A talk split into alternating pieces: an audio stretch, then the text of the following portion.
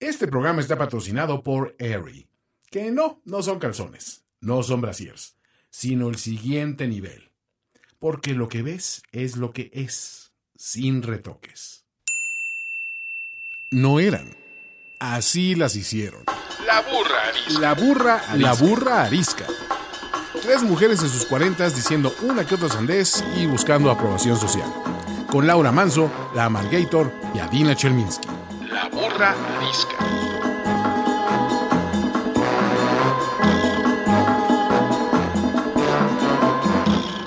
Hola, ¿cómo están todos? Bienvenidos a un nuevo episodio de La Burra Arisca.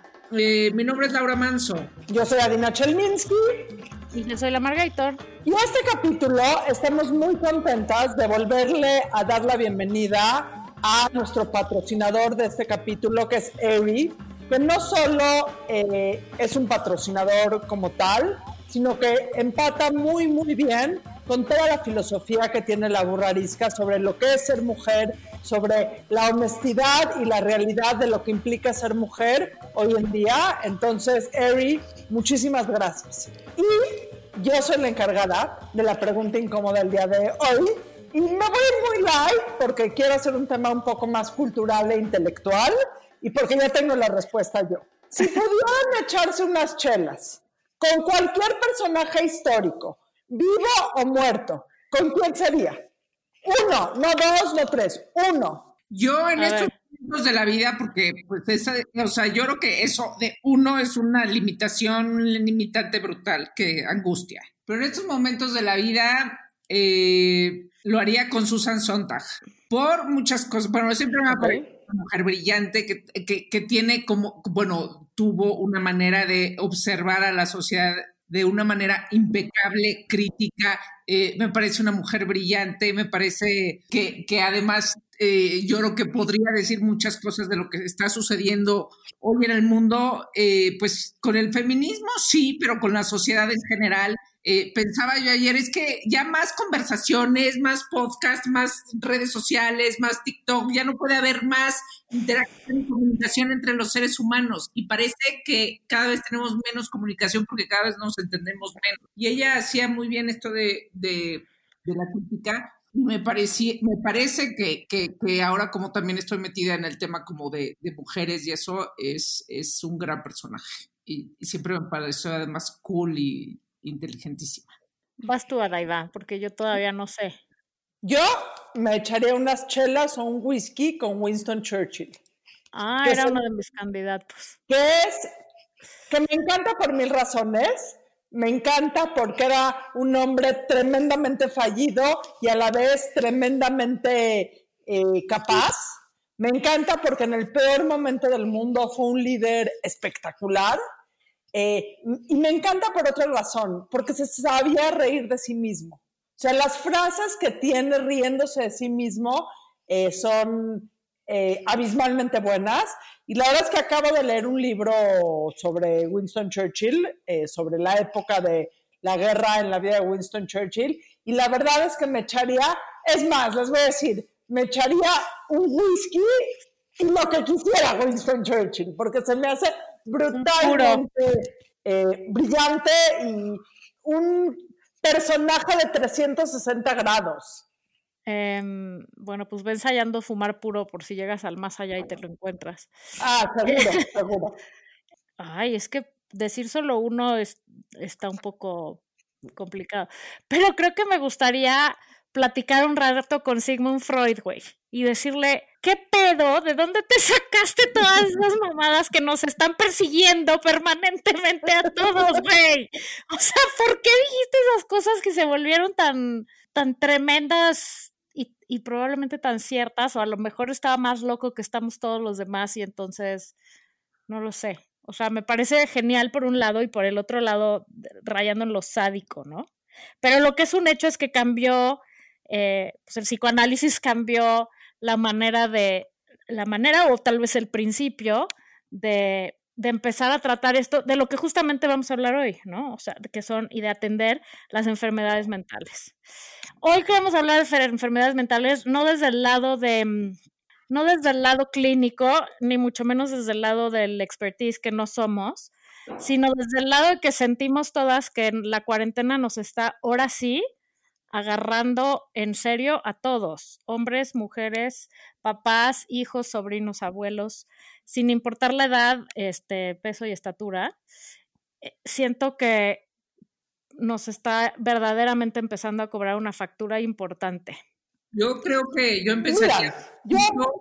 Eh, darle la vuelta y decir, no hay que decir enfermedades mentales, hay que decir salud mental, ¿no? O sea, cuando hablas de la salud física, hablas de la salud física, no de todas las enfermedades que, que, este, que, que padece o puede padecer el, cuerpo, ¿no? Creo que que muchas, muchos años y muchos y muchos, ya sabemos que en México luego no queremos hablar de nada, este, que nos da pena, que nos da oso, que qué dirán, este, ha sido un tema tabú brutalmente y creo que en efecto, como dice Margator, nos está desbordando, güey, la, de, entrada, la, este, la ansiedad y la depresión. O sea, eh, y está además comprobado que este, la mayor parte de la gente pasamos por ahí en algún momento de nuestras vidas, porque pues, parte de la vida es resolver muchas broncas y entonces pues está difícil no caer de repente en eso, ¿no? Y lo dices muy bien, tienes razón. Vamos a hablar de salud mental, no de enfermedades mentales. Tienes toda la razón. Mira, yo, yo les puedo hablar desde mi experiencia. Soy una experta en no salud mental. O sea, yo llevo eh, 2014 a la fecha, como seis años con temas eh, de depresión, que si, se pone, que si me pongo a pensar bien, la verdad es que llevo toda una vida con temas de broncas de salud mental, que nada más en el 2014 me di chance, me di la oportunidad o rompí el tabú de empezarlas a tratar. Eh, yo pensé que estaba muchísimo mejor, que sí estuvo muchísimo mejor mucho tiempo, y cuando empezó la pandemia, lo primero que pensé es, hijos, creo que le debería hablar a mi psiquiatra porque este momento no lo voy a poder aguantar. Ya no estaba tomando yo ningún tipo de medicamentos que durante muchísimo tiempo tomé. Y cuando empezó la pandemia dije, debería de hablarle a mi psiquiatra para prevenir todo lo que pueda pasar. Y dije, no, soy muy macha, eh, no lo necesito. Entonces me ocupé al principio de la pandemia y cociné y eh, escribí un libro y empezó el podcast y empezó, o sea, me, empecé a ocupar en todas las cosas que tenía que ocuparme, menos en, eh, en mi tema emocional. Y hace como tres semanas me jodí, me rompí por completo y le tuve que hablar con la cola entre las patas al doctor a decirle, Querido Aldo, esta llamada la tuve que hacer hace mucho tiempo antes. Eh, por favor, necesito volverme a medicar. Send drugs. Send drugs. Y la verdad es que llevo cinco días eh, que empecé con este, que empecé con, eh, con mi nueva dosis de antidepresivos. Son cinco días bien difíciles, me cuesta muchísimo trabajo físicamente aguantarlos, pero la verdad es que si les platico mi experiencia, es porque el tema más cabrón para mí en todos los temas, en los seis años que llevo con antidepresivos, sin antidepresivos, tratándome con terapia, etcétera, etcétera, es el enorme tabú que existe de poder decir en fuerte, necesito ayuda, necesito encontrar las fuentes eh, fidedignas de ayuda, porque ahorita también podría yo estar buscando un gurú que me dijera, eh, haz autoafirmaciones en el espejo, que pueden servir o no pueden servir, pero los temas de salud mental se tienen que tratar como se tratan todos los temas de salud física. Si tienes un problema en el hígado, nadie te dice, haz autoafirmaciones, te dicen toma insulina. Échale ganas, échale ganas para que tu hígado funcione. Y lo que nos está pasando hoy por hoy en la pandemia nos está pasando a todos, todos lo estamos pasando difícil, pero yo creo que para todos los que están oyendo esto y necesiten un poco de ayuda, que no les dé pena buscar ayuda, que no les dé pena aceptar que a veces no podemos, que a veces físicamente no tienes las armas para lidiar con lo que está pasando. Pero... Y si alguien tiene una duda, me puede escribir. ¿Por qué es un tema tabú? O sea, ¿por qué ha sido un tema tabú? ¿Qué, qué nos da pena? ¿Quién? Mira, yo, es que es loco. Es que pobrecito, él está loco. yo te puedo decir que estaba, que estaba mal. O sea, ¿qué momento la sociedad nos desprecia? no os desprecia. Porque se asocia con la locura porque se asocia con la locura. En mi caso me vale madres porque como la que primera se declara está, que está como loca soy yo. Entonces me vale madres si tengo otra cosa o no. No, yo creo que hablando en serio, creo que las, la salud, las en este caso sí, las enfermedades mentales están asociadas con la locura. Y entonces qué oso que digan que estoy loco, ¿no? Lo cual es una idiotez porque pues o sea, y si estás loco, ¿qué? el término loco, o sea, está como, o sea, debería de estar pasado de moda, debería de salir de nuestras, este, ¿no? De vocabulario.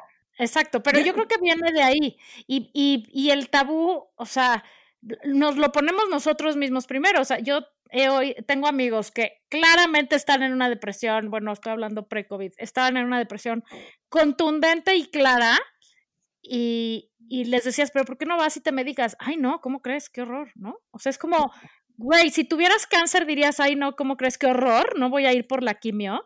Es lo mismo, o sea, ¿por qué nos, por qué nos autolimitamos a atendernos y a pensar que, que sí se puede solo y que es de echarle ganas, cuando es un tema de desequilibrio químico, biológico en los neurotransmisores, punto final. No es un tema de ni de ideología, ni de personalidad, ni de ni de locura. Es que la química del cerebro cambia y a veces se necesitan químicos, pues sí, este, no son químicos naturales, ¿verdad? Químicos químicos, para equilibrarlos. Y si eso existe y y te pones en manos de un experto que no sea un charlatán y que sea alguien que realmente sabe de lo suyo, pues es, es un, te cambia la vida, para bien. Te voy a explicar a qué grado es tabú. Yo mi primer crisis depresiva diagnosticada la tuve en 2014. Eh, y lo primero que hice, eh, bueno, unos meses después, número uno, les tomó como un año diagnosticarme, porque primero fui con el ginecólogo y luego fui con el eh, eh, con el eh, cardiólogo y a nadie de los doctores se le ocurrió decirme, a nadie se le ocurre decir que puede ser oye, a lo mejor es un tema de salud mental a nadie, ninguno de los doctores porque mucho lo que pasaba en mi caso es que si eres mujer y güerita y de unos 75 y no tienes ningún problema el, el primer tabú que existe es que la gente que, o sea, que la depresión solo le da a un tipo de gente y tú como no caes en ese eh, perfil, no te puedes deprimir. Pero bueno, una vez que ya me diagnosticaron y que empecé a tomar medicinas, me di cuenta que yo no conocía a ninguna persona en mi vida que haya aceptado eh, que tomaba antidepresivos. Ninguna persona en mi vida, o sea, en toda la gente que yo conocía, jamás había dicho estoy deprimida, estoy tomando medicinas. Entonces, y Laura ahí se va a acordar, escribí un artículo para el Huffington Post eh, diciendo, sí, tengo depresión, tomo medicinas y acabemos con el tabú recibí 150 mensajes de gente conocida diciéndome, qué bueno que lo dijiste porque yo también tomo antidepresivos, qué bueno que lo hablaste porque tuve depresión postparto y me la pasé muy mal, qué bueno que lo hablas porque mi hija tiene un tema de depresión. 150. 150 ¿Tienes 150 conocidos? No, o sea, conocidos, o gente más o menos, o sea, 150 personas. Como que la mensajean, que tienen su teléfono. O sea, no, yo les voy a decir. Si yo hubiera sabido de esas 150 que había una que un año antes hubiera dicho esto es depresión y no pasa nada, me hubieran ahorrado, puta, un chorro de sufrimiento. El tabú es una cuestión religiosa, güey. O sea, es, es, es una cuestión de que los religiosos quieren controlar a la gente yo no he conocido gente, te voy a decir, ya sé, o sea, aparte, sí, sí, o sea, o cuando no uno ha tenido un problema, uno sufre, tampoco es que sí, a veces la pasas mal, pero, pero de verdad es que hay gente brillante, honesta, directa, mucho más libre de mente. Entonces, claro, yo creo que a los locos, ¿no? Ah, pues entonces enciérralos, quítalos, escóndelos en tu casa este, y que nadie los vea. O sea, es una medida de control los tabús, ¿no? Entonces yo creo que de ahí viene. Perdón, es que ahorita me aclaro el tema, pero, pero al final me parece tan esencial, o sea, y también pienso que, navegamos entre, entre no hablar de ello, luego hacerte adicto a las medicinas entonces que te recetaron y entonces andar consiguiendo la medicina sin receta y entonces es, es un es un desmadre, es un desmadre el tema y entre, menos se hable, entre menos se agende y entre menos se conozca, peor nos va a ir, ¿no? Porque entonces no vamos a resolver nada como, como solemos hacer cuando este, metemos los problemas al cajón o, debajo de la cama, pues al rato te tiran de la cama porque entonces no, no, no, se, no se aguanta ahí. No, y, a fin de cuentas, el principal problema de no hablar de las cosas es que la gente empieza a tomar soluciones poco, poco congruentes. Porque si sabes que es un problema de salud mental, vas al doctor. No estás buscando soluciones eh, mágicas o brujas para solucionarlo. O sea, yo creo que el primer problema o el primer tema que tiene la salud mental es entender que tiene que ser tratado por un profesional de la salud mental. Y que además, o sea, entre antes entendamos esto mejor, porque este es un dato de la OMS, ¿eh? el 25% de las personas a nivel mundial padecen uno o más trastornos mentales o del comportamiento a lo largo de su vida. Los trastornos mentales y neurológicos representan el 14% de la carga mundial de enfermedades a nivel mundial y el 22% en América Latina y el Caribe. Y por si eso no fuera poco, les quiero decir que a partir del 2020, eh, la depresión es la segunda causa de discapacidad a nivel mundial. Eso pre-COVID, ahora imagínense post-COVID como se va a poner el pedo, ¿no? ¿no? De incapacidad. O sea, incapacidad es que no vas a la chamba, que no te presentas a la chamba, discapacidad es otro.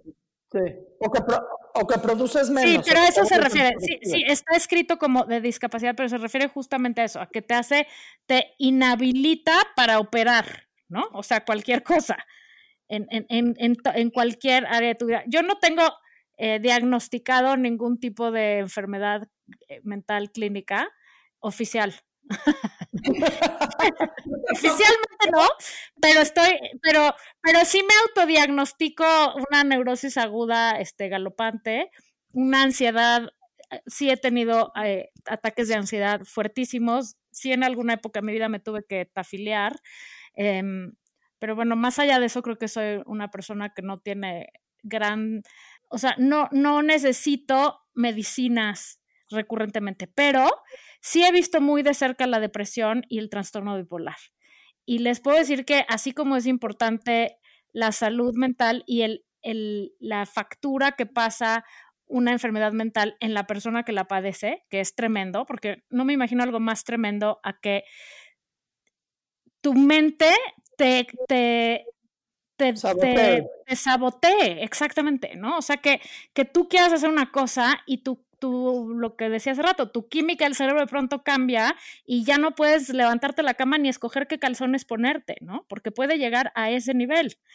Em, entonces, para la persona que lo toma, o al revés, que te creas el rey del mundo y, hagas unas este, cosas totalmente fuera de lo que harías eh, en un estado, digamos, eh, pues, ¿cómo se dice? Estable, ¿no? Del cerebro.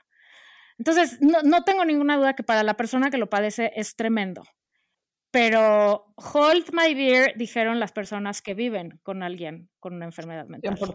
Es, es muy escalofriante ver así a la otra persona, o sea, ver a alguien que conoces convertirse en, en otra cosa, ¿no?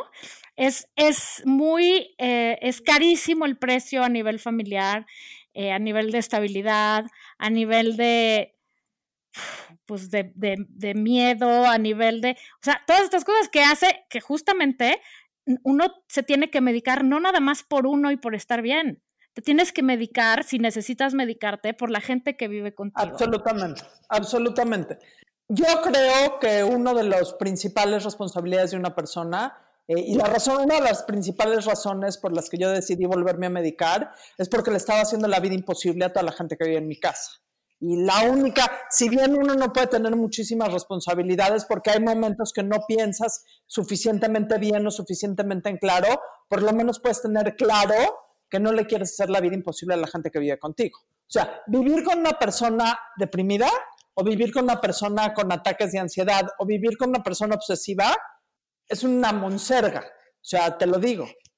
Y pues uno tiene que tratar de ser un buen compañero de casa para la gente que vive con uno. Y también, eh, dicho sea de paso, y es una justificación de mí hacia mí, uno tiene que ser buen ejemplo a sus hijos de decir, tengo un problema Claro. Eh, me, me lo trato, lo atiendo, no tiene nada de malo y cuando hay un problema uno trata de resolverlo.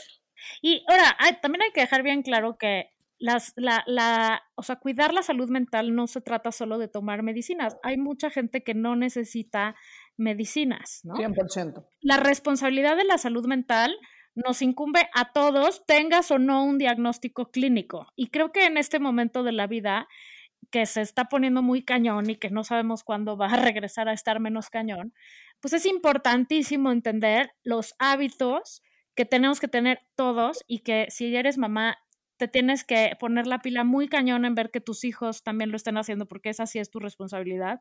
No importa que sean que tengan los años que tengan, paren las orejas, mamás, ¿no? ¿Qué quiere decir eso? Quiere decir, hay que fijarse, esto es siempre, pero ahorita creo que es muy importante ver que coman bien, que duerman bien, que incluso si hemos subido las horas de pantalla, tratemos tantito de ver que no sea lo único que hagan, ¿no? O sea, que tengan tiempos de hacer cosas constructivas, de hacer cosas, o sea, que el que le guste armar legos como a Daiva que arme legos, el que le guste bordar que borde, el que la mía de 15 cose a máquina y se bajó un curso de costura, eh, o sea, el otro juega, echa tiros en la canasta de básquet, o sea, buscar que hagan cosas tanto para relajar la mente como para mover el cuerpo también y ejercitar. El ejercicio es importantísimo, que les dé el sol. Si no tienes un jardín, pues te pones en la ventanita y que te dé el sol un rato, que te salgas a dar la vuelta a la manzana, este, que no comas tanta mierda, no digo nada, pero pues, que te fijes en que también haya algo que le esté alimentando, nutriendo el cerebro. Eh, o sea, muy importante fijarnos que tomar agua, o sea, estas cosas que pueden ser un cliché son indispensables para estar bien, hablar con gente, este, no sé qué más cosas sumarían ustedes que les hacen bien a ustedes, Tener aparte un del, podcast, aparte del tequila y los chochos. Tener un podcast. de chelas de lunes a jueves. El, el- el alcohol no es- nunca es una mala solución. No, y el sacar el tema y el tener con quién platicarlo. O sea, creo que ese es un punto fundamental. Que tus Sí. hijos lo puedan platicar contigo, tú poderlo platicar con tu pareja, tú poderlo platicar con tus amigas, tú te- o sea, tú poderlo platicar con un profesional de la salud mental. O sea, creo que a fin de cuentas el mejor, la mejor medicina para la salud mental es el poderlo hablar, el poderte expresar. Si ya después es medicamentos, si ya después son legos, si ya después es CBD, si ya después son una y mil cosas, eso es secundario. Pero el poderlo hablar, el poder traer la conversación a la mesa Y eh, desahogarte, ¿no? Y desahogarte. Y entonces tener a alguien. Lo que sí, lo que sí es, o sea, la mente es como en efecto, es como el cuerpo. O sea, el cuerpo que lo cuidas pues, tiene una mejor salud a lo largo de los años. O sea, la mente también hay que cuidarla y si, y si no la Claro. cuidas, se va deteriorando. Y tú lo agendas muy bien, eh, la Margator, en una de tus, este, de tus conferencias, ¿no? O sea, cómo ha aumentado eh, la depresión en los jóvenes sobre, eh, ¿no? Y que llegan al suicidio. ¿Quién quiere, o sea, quién quiere ese panorama, ¿no? Sobre todo en los jóvenes, que además los jóvenes, bueno, pues es, es normal que pasen por etapas de depresión o parte de la adolescencia, no lo sé, o sea, y otra vez decimos esto, este, no somos las expertas, ya están los datos, pero, pero al final lo que sí es, lo que sí es impresionante es cómo, cómo ha aumentado la depresión en los jóvenes. Y eso es básicamente porque no cuidamos la salud, este, la salud mental de ellos, ¿no? O sea, no estamos al pendiente, pensamos que no importa, este, eh, eh, estamos como perdidos en este, en este tema. En, mi caso, yo, yo no, yo tampoco tengo un diagnóstico clínico, pero tengo, tengo alguna sospecha de tener un grado de Asperger. Al final es dificilísimo decirlo entre la gente porque es como, como claro, o sea, seguramente me van a correr del trabajo, seguramente no me van a dar chambas, seguramente este, ya no les voy a caer bien a estos. Y la gente te va a voltear a, des, o sea, a ver con cara de, ¿y por qué lo, por qué lo dices? ¿Y por, o sea, ¿y por qué lo agendas? ¿Y por qué, no? Cuando debería ser al revés, ¿no? Y eso, eso es muy cañón porque el, el tabú empieza, bueno, quién sabe dónde empieza, pero el tabú se crece porque las empresas, si tienes una enfermedad mental, no lo dices. O sea, te, te recomiendan no decirlo, por un lado. Por el otro lado, los seguros médicos no cubren las enfermedades mentales y eso me parece, o sea, ¿qué te puedo decir? me, me pare- tendría que ser ilegal eso, ¿no? ¿Por Porque la enfermedad, tratarlas? por- porque además estamos viendo que es la enfermedad de la actualidad, o sea, es, y va para arriba. Y ahora con el COVID, pues no les quiero contar las estadísticas cómo van a subir, porque los datos que tenemos son pre-COVID, pero este pinche tema mundial, lo único que va a lograr es que se potencialicen, sí, la depresión y la ansiedad, pero también probablemente que se detonen muchos otros trastornos a raíz de la depresión y, de la ansiedad, porque la mayoría de las veces las enfermedades mentales no vienen solas, se acompañan y se alimentan una de otra. Entonces, eh, está cabrón, está cabrón que los seguros de, médicos, por lo menos en México, no cubren esto. Está cabrón que desde hace uno o dos años, desde hace muy poco, tanto los nutriólogos como los eh, terapeutas ya pueden dar, darte una, una factura y es deducible de impuestos, lo cual, pues, qué maravilla, pero, ¿qué creen? Solo si pagas con tarjeta. ¿Y qué creen? La enorme mayoría de los terapeutas casualmente solo aceptan efectivo, ¿no? Entonces está cabrón porque es un pinche ecosistema que está hecho para que no digas que tienes eso y si tienes eso te gastes la mitad de tu salario en eso porque ahí les encargo lo que cuestan las medicinas, ¿no? Este, o sea, es un círculo sin fin. Entonces, pues está muy cañón cuando, repito, estamos en una realidad en donde las enfermedades mentales, yo creo que un día van a ser las, lo, lo más, o sea, la enfermedad más recurrente del, del, pues, del ser humano, ¿no? O la más común, ¿o cómo se dirá? La que más la hay.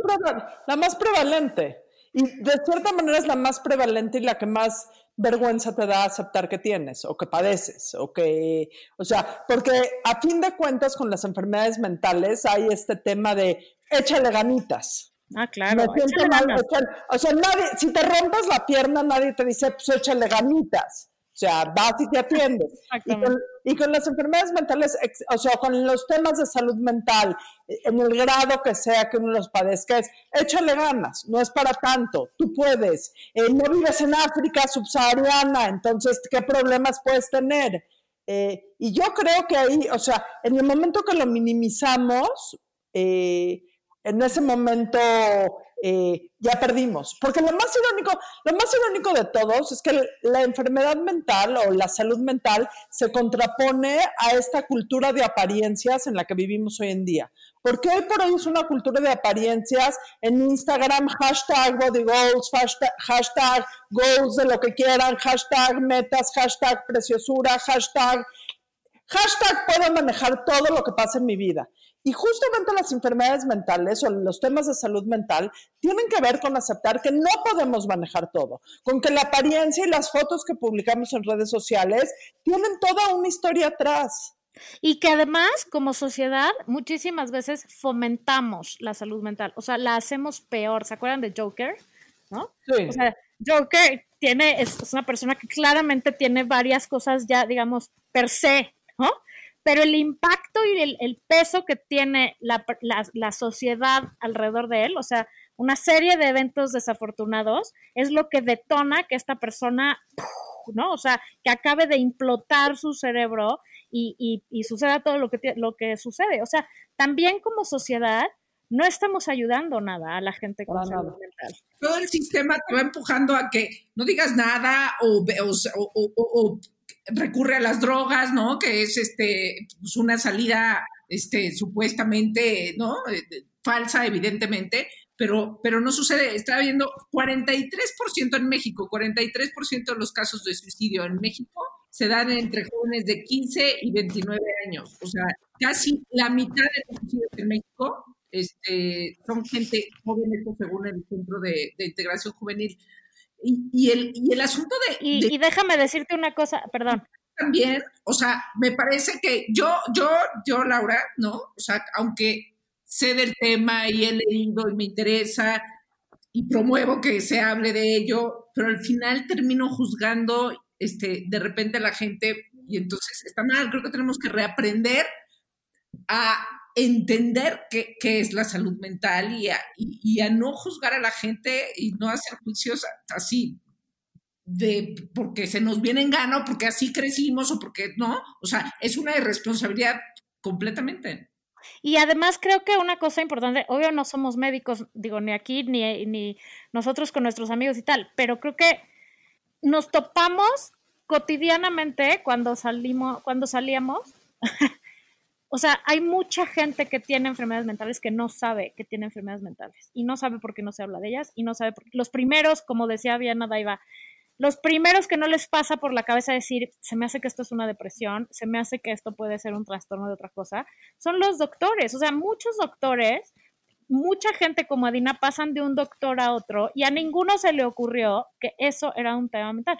Y eso también pasa, a mí a raíz de ver de cerca a una persona con una depresión clínica, pues les puedo decir que por lo menos a tres personas más les he podido decir, güey, se me hace que lo que tú tienes es una depresión, ve a ver a un psiquiatra.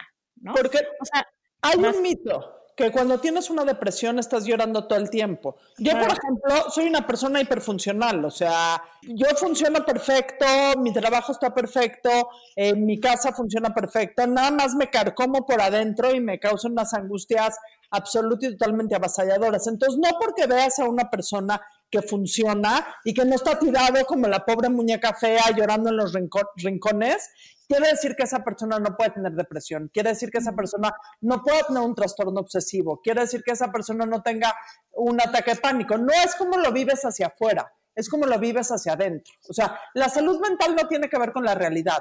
La salud mental tiene que ver con lo que vives tú adentro de ti. Entonces, por eso es tan difícil diagnosticar y más cuando la verdad es que muchísima gente dentro del sector médico eh, que Dios los bendiga en este momento, pero eh, no están preparados para diagnosticar temas de, salud mental y los asumen como falta de sodio, exceso de grasa, eh, y la verdad es que va por otro lado.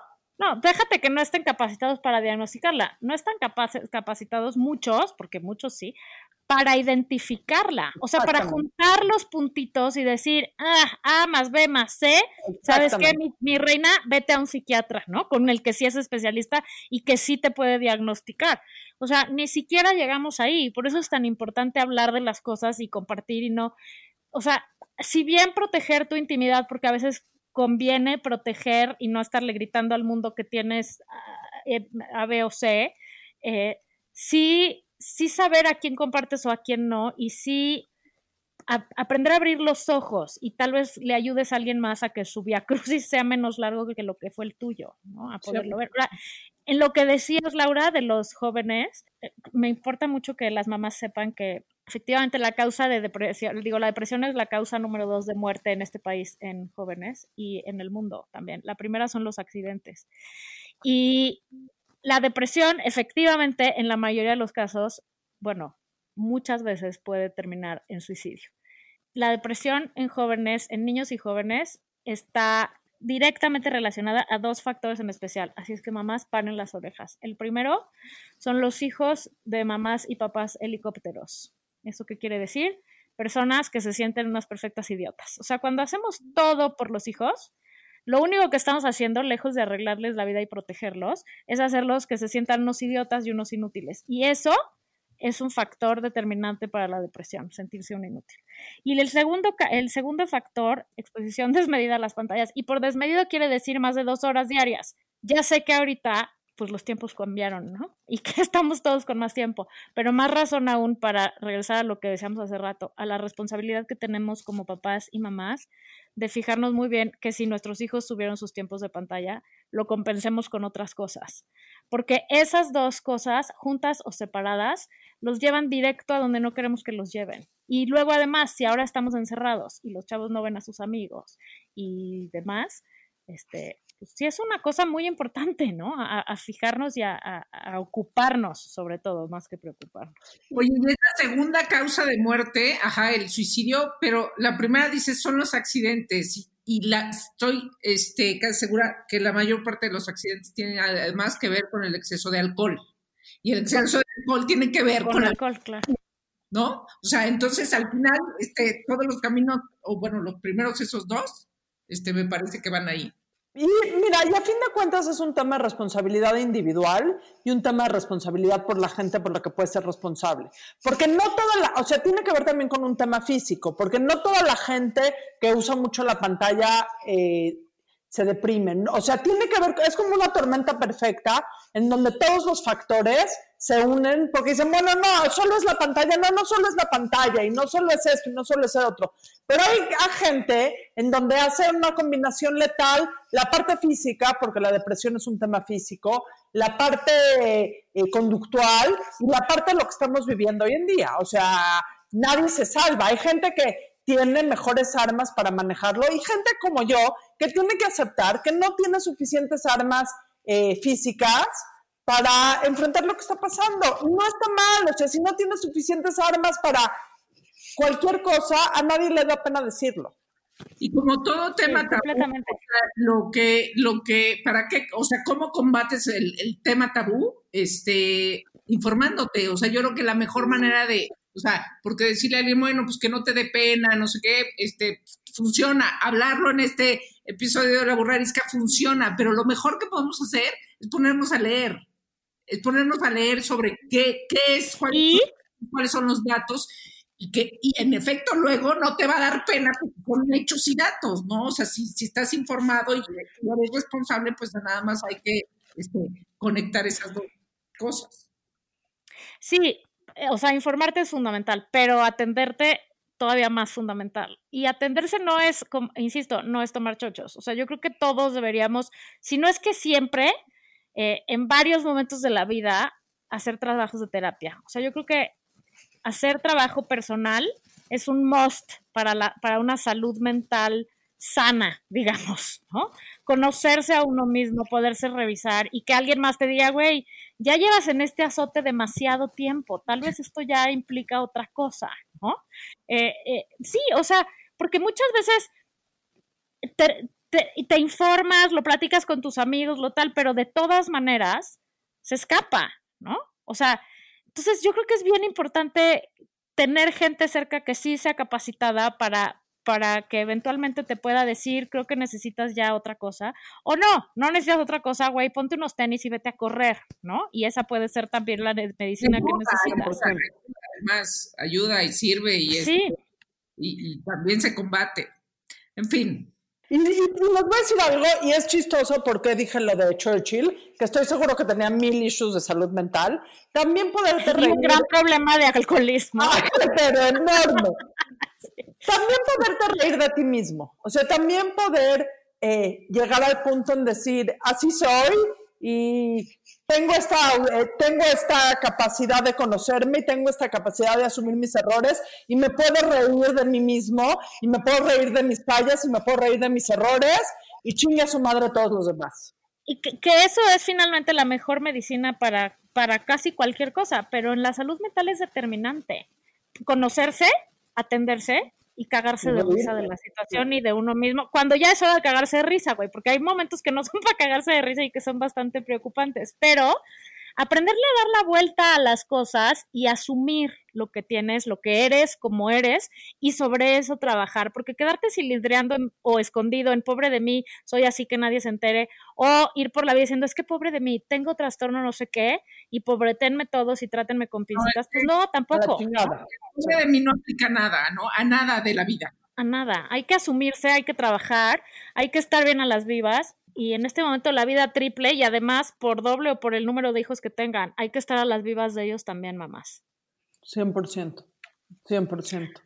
Una vez dicho lo cual, a Daiva hizo la pregunta incómoda y entonces te toca decir quién tiene ondita. Solo puedes uno, igual que No, imposible, imposible.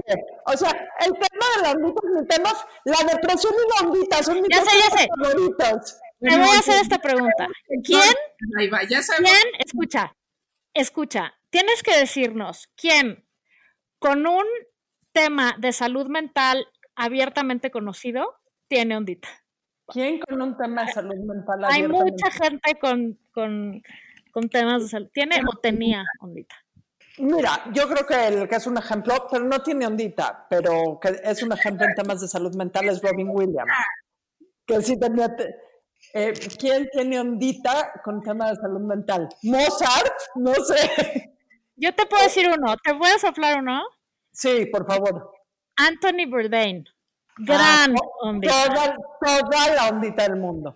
Ese señor, neta del mundo. ese señor tenía trastorno bipolar y depresión, que, que es lo mismo que tenía Robin Williams y que tenía Kate Spade y que tiene mucha gente que, que, que son súper creativos, ¿no?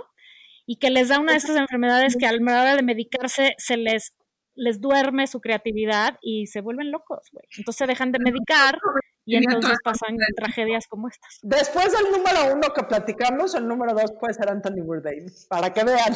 Muy bien, pues esta fue la burra arisca hoy. Si usted tiene sospecha o padece alguna este, enfermedad mental, atiéndase. Si no, de todas maneras, cuídenla porque esa es otra cosa. Las enfermedades mentales no avisan, ni porque no hayas tenido no vas a tener, este, ni porque tu papá haya tenido tú vas a tener tampoco. Son unas biches porque no avisan y llegan como, como, este, exactamente. O sea que hay que parar la oreja y estar bien atentos.